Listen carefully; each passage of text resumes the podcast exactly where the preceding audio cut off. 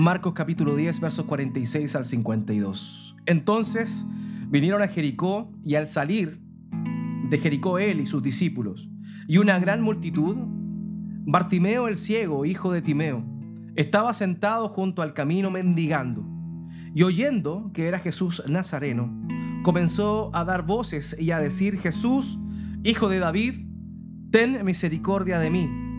Y muchos le reprendían para que callase, pero él clamaba mucho más, Hijo de David, ten misericordia de mí. Entonces Jesús, deteniéndose, mandó llamarle, y llamaron al ciego diciéndole, Ten confianza, levántate, te llama. Él entonces, arrojando su capa, se levantó y vino a Jesús. Respondiendo Jesús le dijo, ¿qué quieres que te haga? Y el ciego le dijo, Maestro, que recobre la vista. Y Jesús le dijo, vete, tu fe te ha salvado. Y enseguida recobró la vista y seguía a Jesús en el camino. Durante el último tiempo hemos estado analizando y revisando poco a poco este maravilloso evangelio, el evangelio según Marcos, como algunos antiguos lo proclamaban, el evangelio según Pedro. Marcos fue un discípulo fiel de, de Pedro, por tanto muchos entienden que el testimonio que alcanza a manifestar, a escribir en este tratado, correspondería precisamente a el testimonio que el propio apóstol Pedro le había dado de los hechos. Evidentemente todo esto guiado por el Espíritu Santo. Sin duda, la palabra de Dios fue inspirada por Dios. Es decir, Dios exhaló, Dios exhaló sobre nosotros, eh, eh, primeramente sobre Marcos, inspirándolo para que escribiera esto, y el día de hoy el Espíritu Santo también nos habla a cada uno de nosotros. Amados, vemos aquí uno de los episodios más hermosos del ministerio del Señor Jesucristo. No más hermosos en cuanto a Él, sino más hermosos en cuanto a alguien que ha recibido misericordia de parte de nuestro amado Señor. Hemos visto cómo es que durante el último tiempo, como durante el último tiempo, las semanas que han pasado, nos encontramos con, un, nuestro Señor Jesucristo yendo rumbo a la ciudad de Jerusalén, lugar donde posteriormente sería entregado, cruelmente azotado y finalmente muerto en la cruz.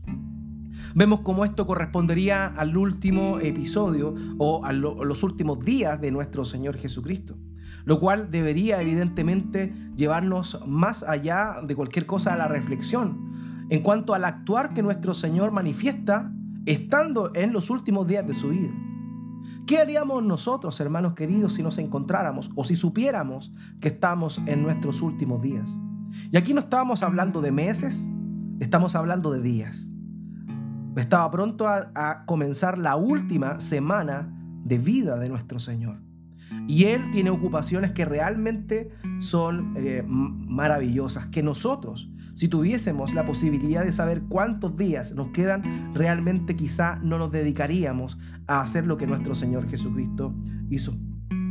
Ahora nos encontramos con nuestro Señor enseñando a sus discípulos, discipulando y todavía, todavía manifestando y derramando misericordia a aquellas personas que realmente lo necesitan. Los relatos paralelos en los otros evangelios nos cuentan que el Señor Jesucristo dentro de este margen de tiempo, había resucitado a Lázaro. Sin duda un milagro maravilloso, tremendo. Imagínense, un muerto resucitado y no un muerto recién muerto, sino un muerto de cuatro días resucitado por mano de nuestro Señor Jesucristo. Por tanto, por tanto es interesante notar, notar que eh, Marcos no, no relata este evento, no relata este acontecimiento. De manera que eso nos muestra que Marcos quiso mostrar siempre al Señor como aquel rey servidor.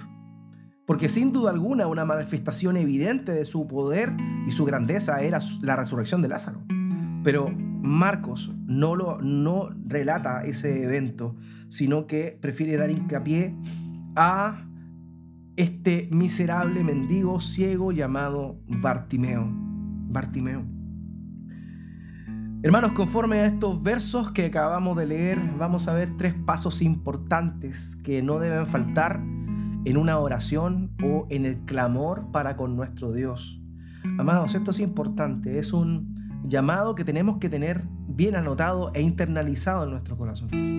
Muchas veces oramos y sentimos que nuestras oraciones o nuestro clamor no llegan más allá del techo. Sin embargo, Dios nos promete oírnos y nos da estos ejemplos de clamor, de ímpetu, de impertinencia para poder mostrarnos la manera en la cual nosotros como discípulos de nuestro Señor Jesucristo debemos acudir a Él. Hermanos, hoy vamos a ver tres pasos importantes para una oración y un clamor eficaz. En primer lugar, vamos a ver que debemos clamar por misericordia. En segundo lugar, no debemos permitir que nada nos acalle. Y en tercer lugar, debemos pedir al Señor Jesucristo. El título de este sermón, el sermón de esta mañana es Impertinencia es igual a fe. Amados, la impertinencia, la perseverancia es sinónimo de una fe genuina. Vemos, ¿cierto?, cómo en este pasaje, en este relato, eh, nos encontramos cara a cara con este hombre llamado Bartimeo, un hombre ciego. Ahora es interesante notar que el pasaje paralelo, el que registra justamente esta misma, esta misma expresión, eh, este mismo evento, este mismo acontecimiento, Mateo habla de dos ciegos que se encontraban en el lugar. Dos ciegos. Entonces uno podría preguntarse, bueno, ¿hay alguien equivocado? ¿Cómo Mateo registra dos ciegos cuando el caso de Marcos señala efectivamente a uno?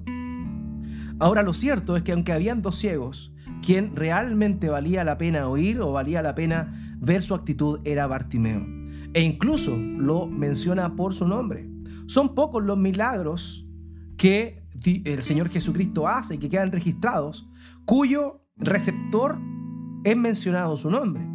Y aquí vemos que muy probablemente el Bartimeo que vemos acá era un hombre importante y conocido dentro de la iglesia apostólica. Por esa razón, Marcos registra su nombre como testimonio probablemente a aquel que ya seguía a Jesús, que era discípulo de Jesús, que los hermanos podían conocer y registrando de esta manera el testimonio de vida, el testimonio del encuentro de este hombre junto a nuestro Señor Jesucristo. Hermanos, eran dos ciegos. Ambos clamaban de acuerdo a lo que el texto señala. Pero hay algo importante que debemos manifestar y debemos reconocer. Aquel que clamaba más, aquel que gemía más, aquel que llamaba la atención, fue Bartimeo.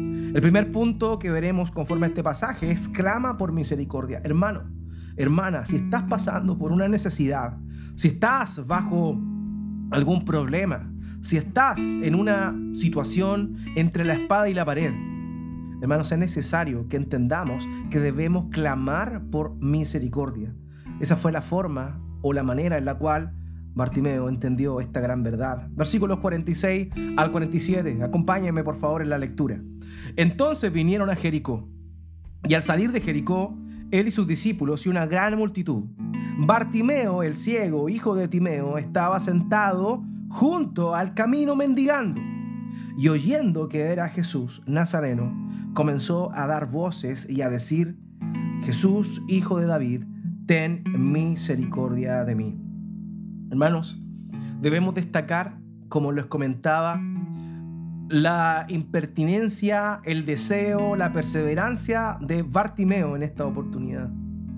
El obispo Ryle, J.C. Ryle, dijo en una oportunidad con respecto a esto, Bartimeo era ciego físicamente, pero no en su alma. Los ojos de su entendimiento estaban abiertos. Y eso es una gran verdad. Muchas personas seguían a Jesús, muchas personas podían ver a nuestro Señor Jesucristo proclamar las verdades del reino de los cielos, sanar las enfermedades de las personas, acallar a aquellos religiosos fariseos, escribas y gente importante, acallándola con la verdad, no con la religiosidad que estaban acostumbrados, sino con la palabra de Dios. Y estas personas podían contemplar lo que nuestro Señor Jesucristo hacía y decía. Sin embargo, no todos clamaban, no todos acudían a Él con el desespero, que este hombre ciego, que no podía ver, acude a Él. Hermanos queridos, es importante ver esto. Él era ciego físicamente, pero su alma, su corazón estaba abierto a la fe. Estaba perceptivo a aquello que sus ojos no podían palpar.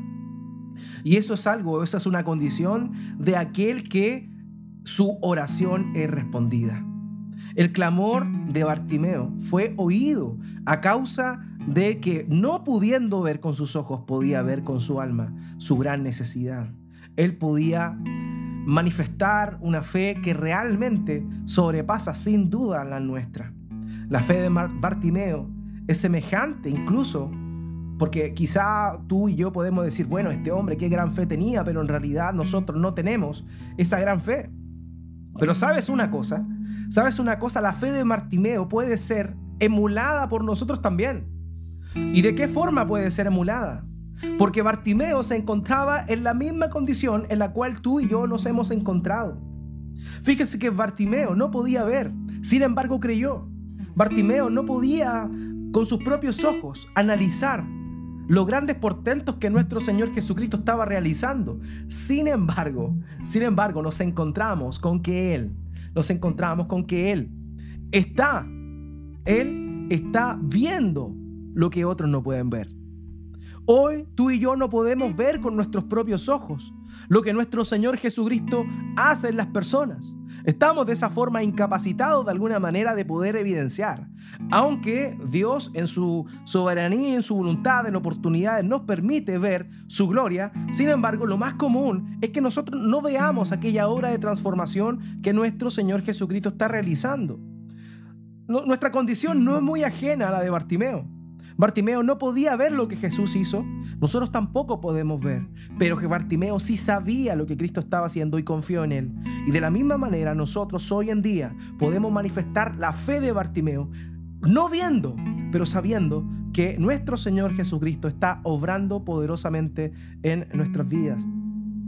Alguien dijo, no había tenido él la oportunidad de contemplar la resurrección de personas muertas con una palabra y la sanidad de leprosos con un toque. Su ceguera le había privado de todos esos privilegios, pero había oído hablar de las obras poderosas de nuestro Señor y tras escuchar había creído. Le bastó con oír los testimonios para saber que aquel de quien se, se contaban aquellas cosas maravillosas tenía que ser el Salvador prometido y tenía poder para sanarle. Amados, esa era la condición de Bartimeo. No podía ver, sin embargo, sabía. No podía observar con sus ojos, sin embargo tenía fe. Y esa manera, esa forma es la que nosotros también podemos acercarnos. De manera que no debemos ver a Bartimeo o ese hombre o ese clamor o ese deseo de ser sanado, esa fe que es alabada, como algo ajeno, algo utópico, realmente es tangible. El Señor Jesucristo le dijo a sus discípulos luego de haber resucitado, bienaventurado el que no vio y creyó. Amados, nosotros somos bienaventurados por no haber visto nada, pero sí haber creído en aquel que es poderoso, no solo para sanar, sino también para salvar. Amados míos, es una gran verdad que debemos atesorar sin duda en nuestros corazones. Ahora, Bartimeo supo que el Señor estaba pasando por ahí y lo que hizo fue comenzar a gritar. La expresión griega que se traduce ahí como comenzar a gritar implica pronunciar en voz alta con alegría o como en este contexto con sorpresa. Él estaba dispuesto a buscar lo que necesitaba a grito pelado. Sin ningún tapujo, sin ninguna vergüenza, él clamaba a voz en cuello. y eso nos muestra el corazón y el deseo ardiente de este hombre necesitado. Clamaba a voz en cuello, gritaba, clamaba, hermano mío, hermana mía, ¿cuántas veces tú has clamado a Dios realmente, verdaderamente, a este nivel? Quizás tú puedes pensar que no, no has estado en la misma condición que este hombre, pero déjame decirte que sin duda has estado en esa condición. Ahora, ¿cómo ha sido tu respuesta ante él? ¿Ha sido como la de Bartimeo? ha sido la de un clamor, ha sido la de un eh, grito desesperado de necesidad, de reconocimiento. Un autor señaló lo siguiente, Bartimeo estaba desesperado y eso le llevó a pedir a grito pelado que Jesús lo sanara. Cristo lo escuchó y le devolvió la vista, demostrando que muchas bendiciones en el reino son de aquellos que son atrevidos. Hermanos míos, es necesario comprender eso. Él gritaba, él no tenía vergüenza, él clamaba a gran voz. Muchas veces nosotros cuando oramos a Dios, incluso en nuestra intimidad, somos tan tímidos para pedir, somos tan eh, pasivos para pedir. No estamos llamados nosotros a eso. Nosotros también debemos clamar con intensidad a nuestro Dios. Si tenemos una gran necesidad, debemos clamar. Y si es necesario, como en el caso de este hombre, gritar. Amados, a causa de la multitud, él tuvo que levantar su voz. ¿Acaso nosotros no tenemos impedimentos que nos alejan o que pensamos que interfieren en nuestro clamor para con Dios? Es necesario dejar la vergüenza atrás, es necesario dejar aquellas cosas que pudiesen ser un obstáculo para comunicarnos con Él, clamar a Él y confiar. Y clamar, gritar, despojarnos. Qué importante es eso. Ahora bien, la teología judía en aquel entonces entendía la ceguera como una maldición. Aquellas personas que nacían ciegos, como muy probablemente era el caso de Bartimeo, eran personas que, de acuerdo a la creencia teológica de ese tiempo, eran maldecidas. Pero Bartimeo no estaba conforme con esa condición. Bartimeo sabía que muchos lo consideraban como alguien maldecido por su enfermedad. Sin embargo, Él está dispuesto a clamar, Él está dispuesto a gritar, Él está dispuesto a llorar si es necesario por pedir misericordia al Señor Jesucristo. Aunque Él aparentemente estaba maldito, Él tenía la convicción hermosa de que el Señor Jesucristo no desatendería su clamor, no desatendería un grito y un clamor de tal magnitud. El gran predicador Charles Spurgeon dijo lo siguiente, no podemos extraer consuelo del pensamiento de que nuestras oraciones no son nunca intrusiones. Cada vez que acudimos a Dios por estar sumidos en una gran angustia, Él está siempre dispuesto a oír nuestro clamor con atención sin importar el grandioso propósito o el proyecto trascendental que ocupe su mente, Él ciertamente está atento a los anhelos de sus menesterosos suplicantes. Amados míos, Dios está atento. Dios está atento a nuestro clamor. Él está atento a nuestro clamor. Él anhela oírlo. El Señor Jesucristo estaba ahí con muchos obstáculos. Sin embargo, Él prestó atención a aquel que le estaba clamando. Debemos tener certeza de que Él nos oye. Debemos saber que Él no queda indiferente ante nuestro clamor. Te reto, te reto a comprobar si alguna vez estás en un ruego desesperado, clama al Señor, grita al Señor, acuda al Señor y Él te responderá. Él te responderá porque Él no puede hacer oídos sordos a una petición de alguien necesitado, de alguien que está realmente rendido y que no tiene ninguna opción. Amados, es necesario que entendamos que tenemos esa necesidad de acercarnos a Él. En oración, primeramente. Lo que está haciendo Bartimeo es una muestra de la oración que debemos tener en ciertos contextos. El clamor, la petición, es un ejemplo para nosotros. En segundo lugar, segundo punto que veremos hoy, es que no debemos, no debemos permitir que nadie nos acalle aunque estemos clamando al Señor, aunque estemos pidiéndole a Él y hayan impedimentos que no permitan o que pensemos que se interponen entre nuestro clamor y el oído de nuestro Señor, debemos ser constantes y no debemos nosotros de ninguna manera permitir que nada nos acalle. Versículo 48. Y muchos le reprendían para que callase. Pero él clamaba mucho más. Hijo de David, ten misericordia de mí. Hijo de David, ten misericordia de mí. Lo hacían callar, pero él qué hacía? No se callaba. Lo hacían callar, pero él no se retrotraía, sino que seguía. Seguía gritando. Desde ese, ese lugar donde se encontraba, junto al camino, gritaba a voz en cuello para que el Señor Jesucristo le escuchara. Pese a toda dificultad, nuestro Señor Jesús no se dejaba intimidar. No temía el ridículo, no temía el desaire. Simplemente Él clamó más y más, más y más. Y eso es algo tan importante que debemos comprender, es algo tan importante que debemos nosotros considerar. Amados míos, pese a todas las dificultades, pese a toda, a todo obstáculo que se interponga entre nuestra necesidad y nuestro Señor, debemos seguir, aunque nos reprendan. La expresión reprendían, que aparece ahí, tiene el sentido de amonestar con fuerza, mostrando desaprobación. Las personas que estaban junto a Bartimeo en ese lugar lo miraban con desdén, lo despreciaban, pensaban probablemente cómo era posible que este hombre tan insignificante, un mendigo, clamara a el Señor Jesucristo y cómo el Señor se iba a dignar a tomarlo en consideración. El lugar donde nuestro Señor Jesucristo iba pasando era precisamente Jericó. Pero no es la ciudad antigua de Jericó, aquella que fue destruida cuando los israelitas dieron todas esas vueltas descritas en el libro de Josué, sino que es la nueva Jericó porque la antigua Jericó nunca volvió a ser construida. Probablemente o aproximadamente 30 minutos después de camino del antiguo Jericó se encontraba esta nueva Jericó. Y era prácticamente la primera vez que nuestro Señor Jesucristo pasaba ahí, pasaba por ahí. El camino, esa ruta que él seguía, era la típica que realizaban los judíos de aquel entonces con el propósito de saltarse Samaria. No olvidemos que los judíos tenían gran problema con los samaritanos, de manera que para poder subir a Jerusalén, lo que hacían ellos era esquivar Samaria y pasar por algunos poblados.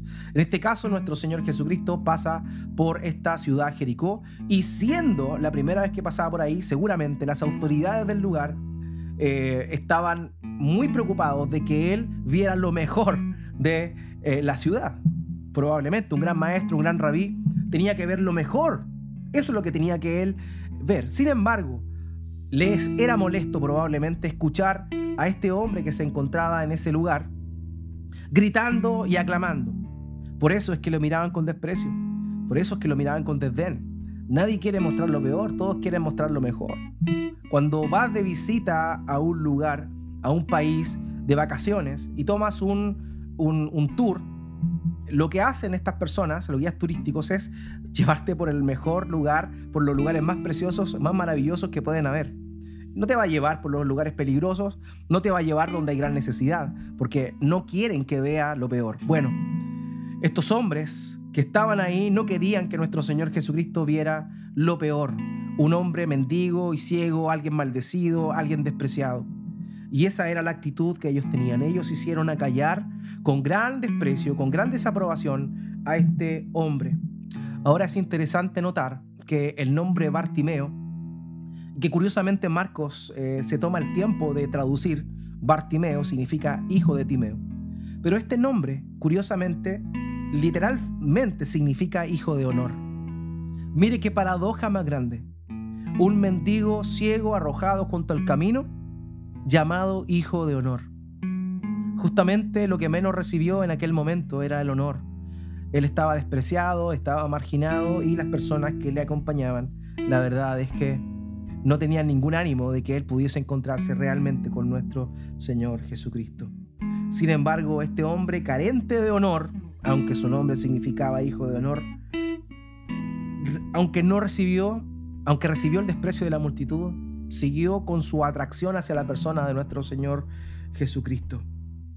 Hermanos, queridos, Bartimeo fue despreciado, Bartimeo fue desechado por aquellos que consideraban que era indigno de estar frente a la presencia de nuestro Señor Jesucristo. Hermanos, muchas veces nosotros actuamos como esa gente anónima. ¿Saben una cosa? Esas personas, esas multitudes que estaban ahí, no conocemos quiénes eran. No sabemos sus nombres porque no son dignos de aparecer aquí. Pero sin duda aparece el nombre de Bartimeo, ese ciego, ese mendigo, ese despreciado. Eso nos muestra algo importante. Eso nos muestra que debemos tener cuidado con actuar como estas personas.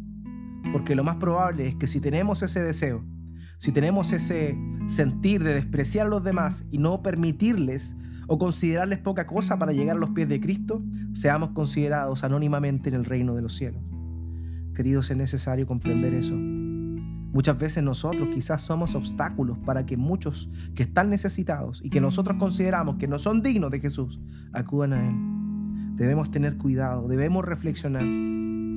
Hermanos, todos pueden llegar a los pies de Cristo. No importa la condición social, no importa el trabajo que realice, no importa cuán pecador esta persona sea, no importa lo que haya hecho antes, no importa su presente, toda persona tiene la posibilidad de llegar a los pies de Cristo.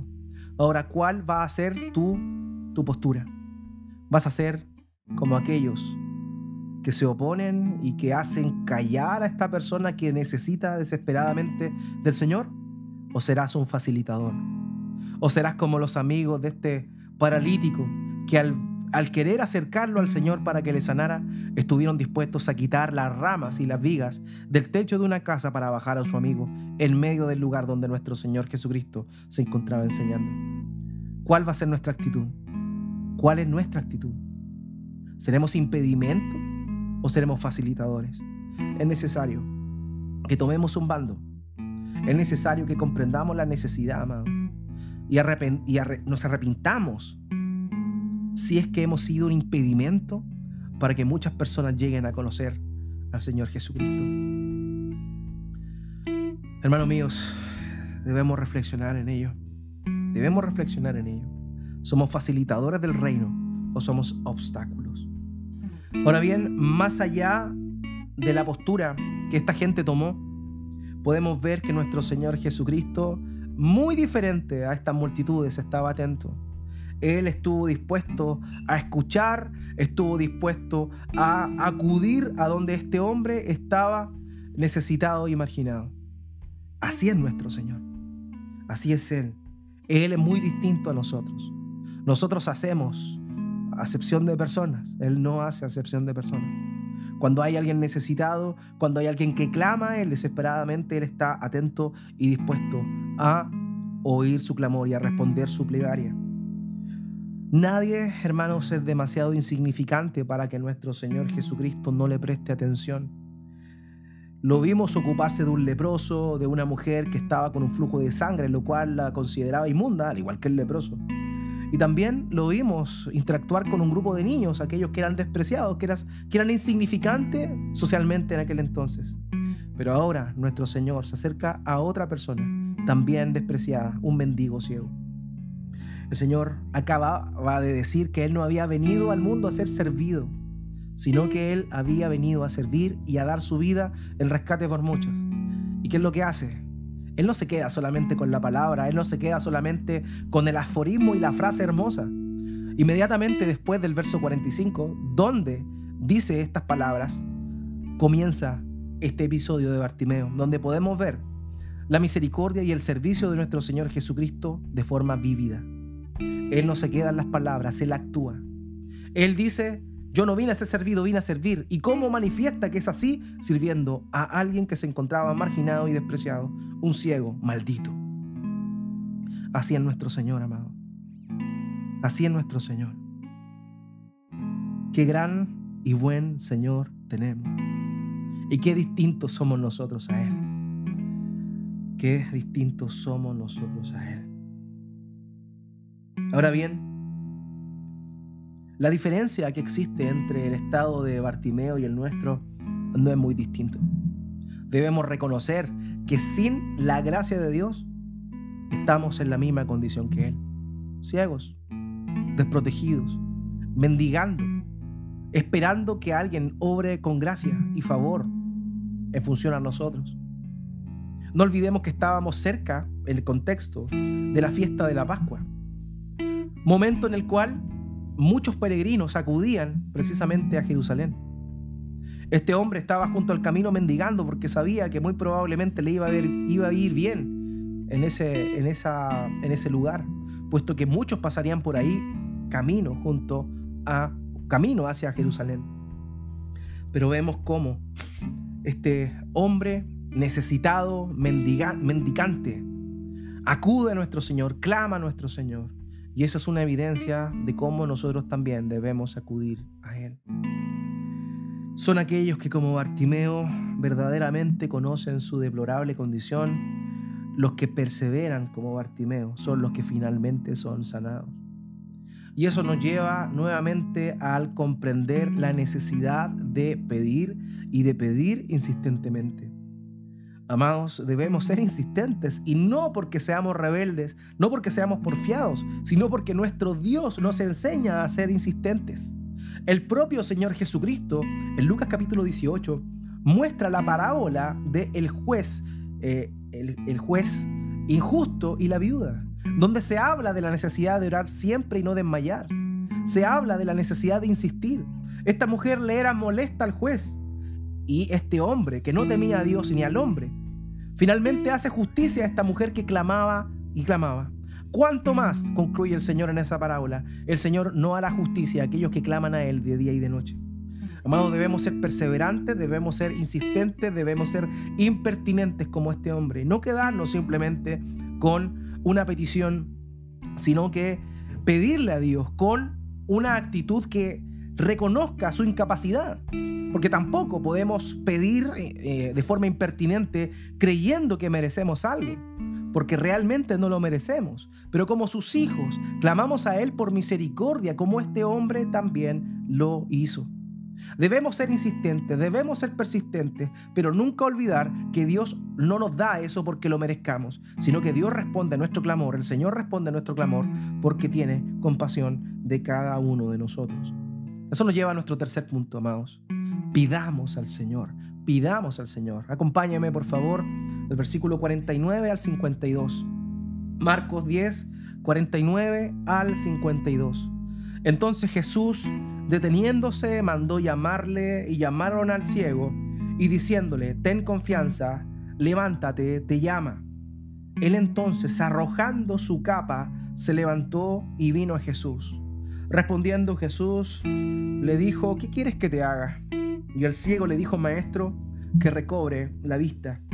Y Jesús le dijo, vete, tu fe te ha salvado. Y enseguida recobró la vista y seguía a Jesús en el camino. Vemos entonces cómo este hombre luego de clamar y luego de que fue acallado siguió clamando, el Señor Jesucristo lo oyó, se detuvo y mandó a llamarle. La gente ahora totalmente eh, eh, lunática, digámoslo así, cambiante, ahora le dice, ten confianza, levántate, te llama, lo mismo que antes, si eran, eran un impedimento para que el clamor del Señor fuese, el clamor de este hombre fuese oído por el Señor, ahora estaban siendo facilitadores. Qué tremenda ironía. Entonces él arrojando su capa se levantó y vino a el Señor Jesús. Ahora, este elemento es importante y debemos considerarlo porque por alguna razón Marcos señala este detalle arrojó su capa. Hermanos, la capa era lo que protegía a estos hombres, a sobre todo a los mendigos, los cuales no tenían muchas prendas de vestir. Los protegía del viento, los protegía del frío. Era el, aquello que este hombre probablemente usaba extendiéndolo en el suelo para recoger las limonas que recibía durante el día.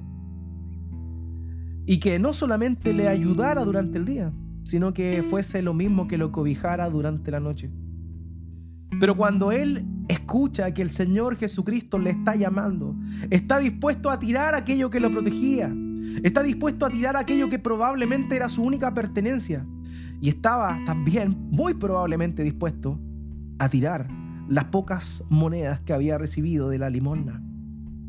No olvidemos que hace unos versos atrás, el Señor Jesucristo había manifestado la imposibilidad de que un rico entrara al reino de los cielos, la imposibilidad de que un rico heredara la vida eterna, puesto que éste tenía muchos bienes y no estaban dispuestos a renunciar a ellos. Y eso fue lo que sucedió precisamente con aquel joven importante y rico. Sin embargo, vemos que este hombre, el cual no tenía nada, se despoja de lo único que tenía, de sus limosnas y también de lo que lo protegía durante la noche para acudir a nuestro Señor Jesucristo. Hermanos, debemos sentirnos identificados con este ciego Bartimeo, ver su clamor, ver su persistencia, su perseverancia, ver su necesidad, el reconocimiento de su necesidad, porque él reconocía que realmente estaba incapacitado, pero también de analizar el despojo de este hombre se despojó de lo único que tenía para poder acudir a nuestro Señor Jesucristo. Es interesante la actitud de Él, es interesante eso. Y nos muestra a nosotros la forma en la cual debemos acudir a nuestro Señor de manera persistente, de manera perseverante. Déjeme contarles una fábula. Había una oportunidad, un ave que estaba y estaba en un sector donde había mucha escasez de agua. El clima estaba realmente mal, le afectaba mucho y no podía encontrar agua, estaba en un lugar sumamente desértico. Y ya un poco desesperada esta ave, volando, sobrevolando, divisa a lo lejos una jarra. Le llama la atención, desciende y ve aquella jarra y al contemplarla se da cuenta que al fondo de esta jarra justamente había un poco de agua. En ese momento, al ver la imposibilidad que tenía esta ave de introducir su pico eh, en el jarro para poder extraer el agua, piensa un momento y dice, bueno, ¿es mi vida o esto? Y comienza a pensar y a ver la forma en la cual podía extraer el agua de ese lugar, solamente con su pico. Esta ave sobrevoló el lugar y vio un roquerío. Poco a poco comenzó a traer roca tras roca, una a una, hasta que sin darse cuenta ya había construido un lugar donde poder derramar el agua y donde poder tomar y beber esa agua. Amados, de la misma forma nosotros debemos entender que la perseverancia, la insistencia en la búsqueda de Dios es aquella que nos puede responder, es aquella que nos puede dar y la, el clamor o responder el clamor que nosotros estamos elevando a Dios.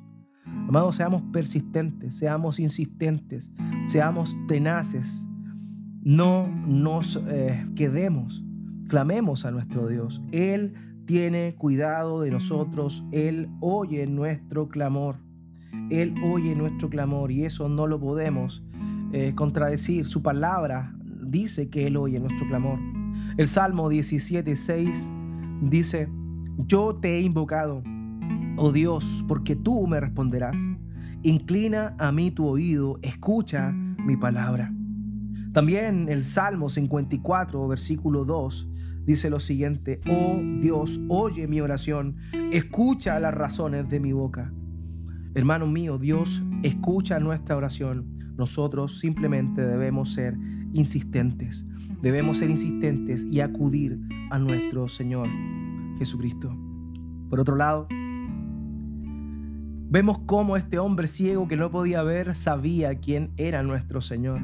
Cuando clama al principio del verso que acabamos de analizar, comienza a clamar y a decir Hijo de David. Y este título era un título mesiánico, era un título el cual se le daba al Mesías, la promesa del Mesías que vendría. Este hombre ciego que no podía ver lo que Jesús hacía, reconocía por lo que oía, pero también reconocía el, eh, que él era el Mesías realmente. Y vemos que este título, el hijo de David o el descendiente de David, era la promesa de aquel Mesías que había de venir. Este hombre creyó en Jesucristo como el Mesías. En Jeremías capítulo 23, versículos 5 al 6, se muestra una de las, de las promesas que daban a entender que el descendiente de David sería precisamente el Mesías. Jeremías 23, 5 al 6, vienen días, declara el Señor, en que levantaré a David un renuevo justo, y él reinará como rey, actuará sabiamente y practicará, practicará el derecho y la justicia en la tierra. En sus días Judá será salvada e Israel morará seguro. Y este es su nombre por el cual será llamado el Señor, justicia nuestra. Amados míos, este hombre sabía que el Señor Jesucristo era el Mesías y por esa razón le llama el Hijo de David. Tú puedes y debes acercarte al Señor reconociendo que Él es el Mesías, que Él es el Salvador y que Él puede responder a tu clamor.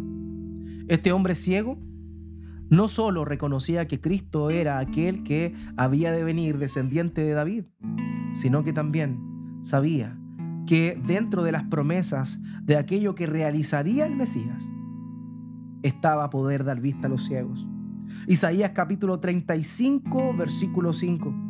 Entonces se abrirán los ojos de los ciegos y los oídos de los sordos se destaparán. Amados míos, amados míos, el Señor Jesucristo, el descendiente de David, el Mesías, era aquel que podía dar sanidad a este hombre. Y este hombre lo entendió bien. Este hombre mendigo, este hombre despreciado, este hombre maldito, era alguien que había reconocido quién realmente era el Señor Jesucristo. No solo le dice el Hijo de David y lo reconoce como Cristo, sino también le llama rabí. Y con eso, esa expresión rabí, él estaba reconociendo no solo el mesianago del Señor Jesucristo, sino también sus enseñanzas. Él lo reconocía como un maestro y él estaba dispuesto y había estado dispuesto a guardar cada una de las enseñanzas que nuestro Señor Jesucristo había dado. Esa es la actitud de un mendicante. Esa es la actitud de Bartimeo. Esa es la actitud que tú y yo debemos tener. Ahora, hermanos, pidamos al Señor, pidamos con estas certezas, pero también no olvidemos que debemos ser específicos en nuestras peticiones. Muchas veces nuestra oración es un poco superficial. Muchas veces nuestra oración es, Padre, ayuda a mi familia, bendice a mi familia y eso sería todo. Pero Dios quiere que nosotros seamos específicos en nuestras peticiones. Él quiere que nosotros le pidamos cada detalle, descansando en su voluntad, descansando en su soberanía, pero Él requiere que nosotros le pidamos. Hermanos, ciertamente Él conoce nuestro corazón, conoce nuestras necesidades. El propio Señor Jesucristo dijo que Él conoce nuestra palabra incluso antes que salga de nuestra boca. Sin embargo, el propio Señor Jesucristo le pregunta a este hombre qué quiere. ¿Acaso Él no conocía su corazón? ¿Acaso Él no podía ver que era ciego? Él aún así le pregunta qué quería. Hermanos, debemos ser específicos en nuestro clamor. Debemos confiar en Él. Debemos saber y estar confiados en que Él va a escuchar nuestro clamor y va a darnos conforme a su voluntad. ¿Saben una cosa? En el episodio anterior, Jacobo y Juan habían recibido la misma pregunta de parte de nuestro Señor Jesucristo. ¿Se acuerdan de la cena?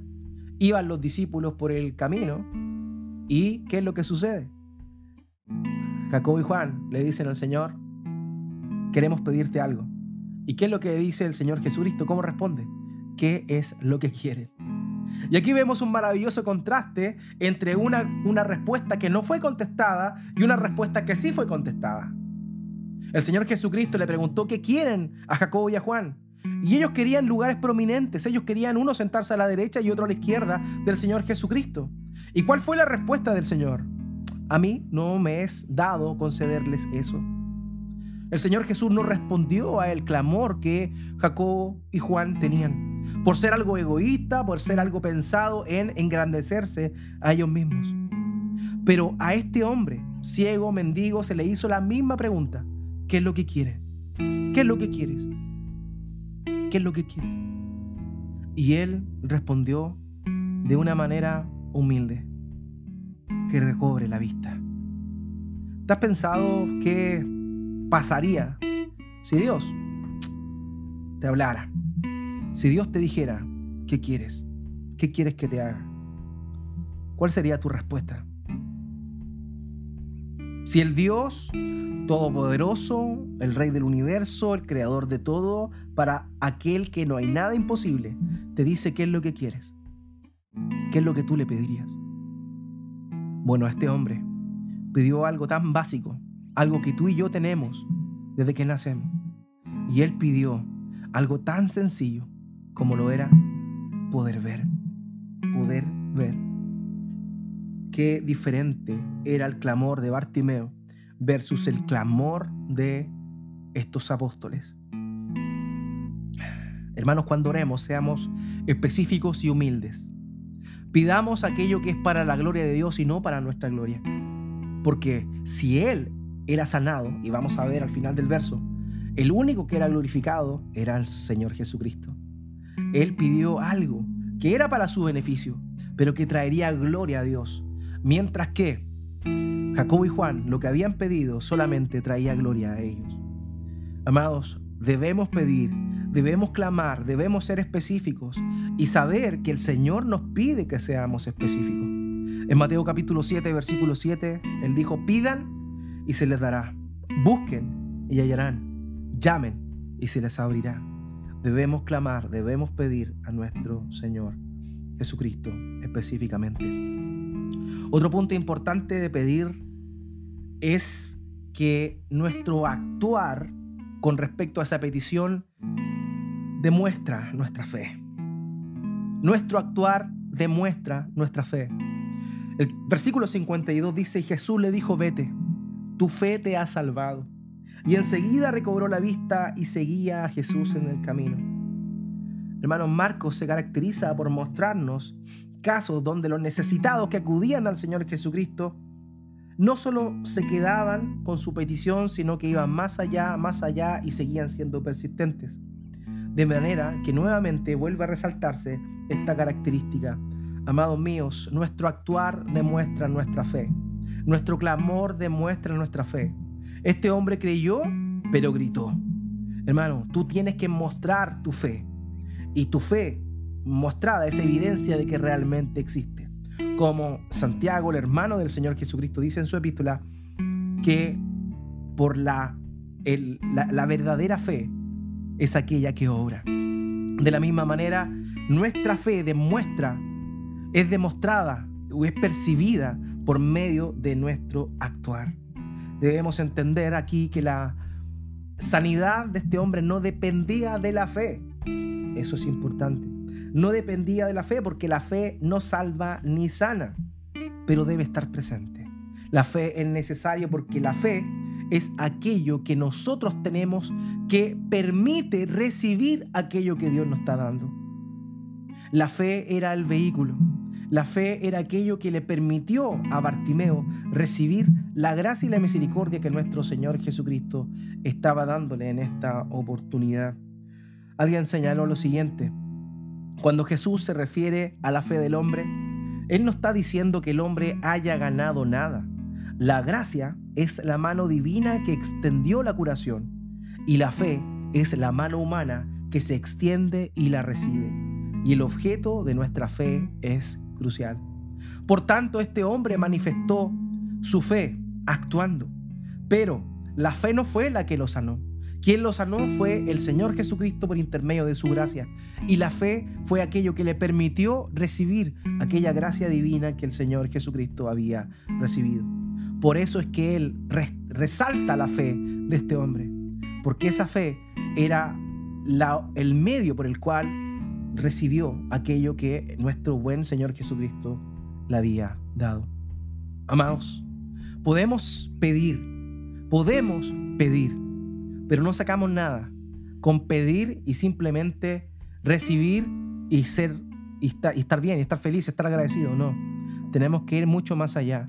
Y en el caso de este hombre llamado Bartimeo, vemos algo muy distinto a todos los casos manifestados anteriormente. Este hombre pasó de ser un mendigo junto al camino a seguir al Señor Jesucristo siendo un discípulo de él.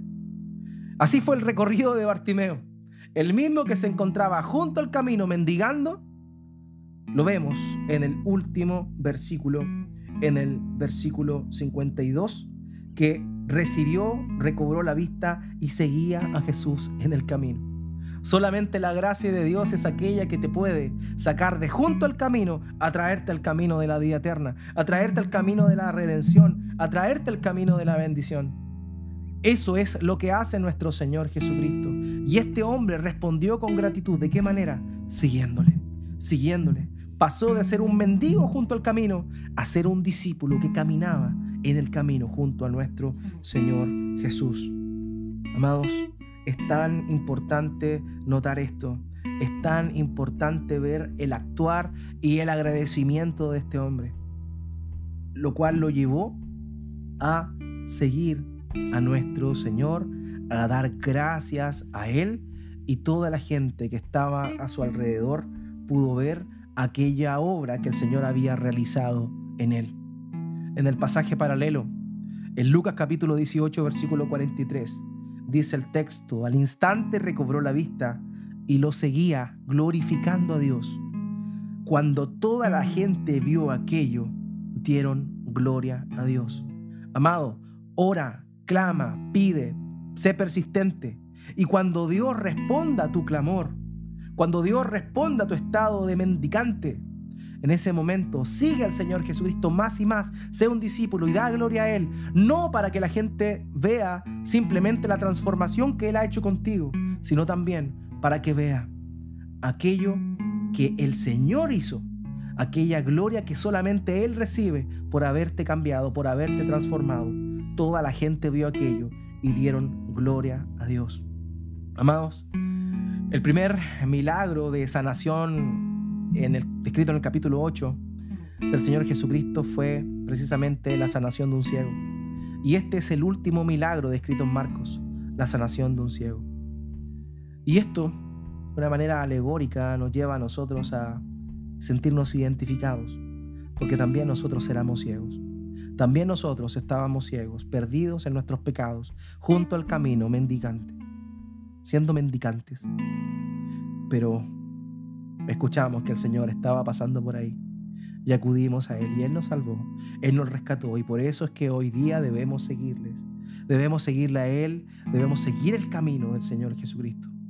Amados, qué maravilloso llamado de atención Dios nos hace un llamado a la oración, un llamado al clamor, pero también a la perseverancia en Él. Sigamos adelante, sigámoslo en el camino. Sigamos las pisadas de nuestro Señor Jesucristo. Hermanos, probablemente Bartimeo continuó aquel peregrinaje. Lo que viene en la próxima escena es la famosa, como se le llama, entrada triunfal. Pero vemos cómo es que el, este hombre, Bartimeo, continuó siguiendo a nuestro Señor Jesús. Sigamos nosotros, siguiéndole a Él, dándole gloria por aquello que Él realizó en nuestro favor. Hermano, tú que has creído en Cristo, síguele, síguele, sea agradecido, glorifícale.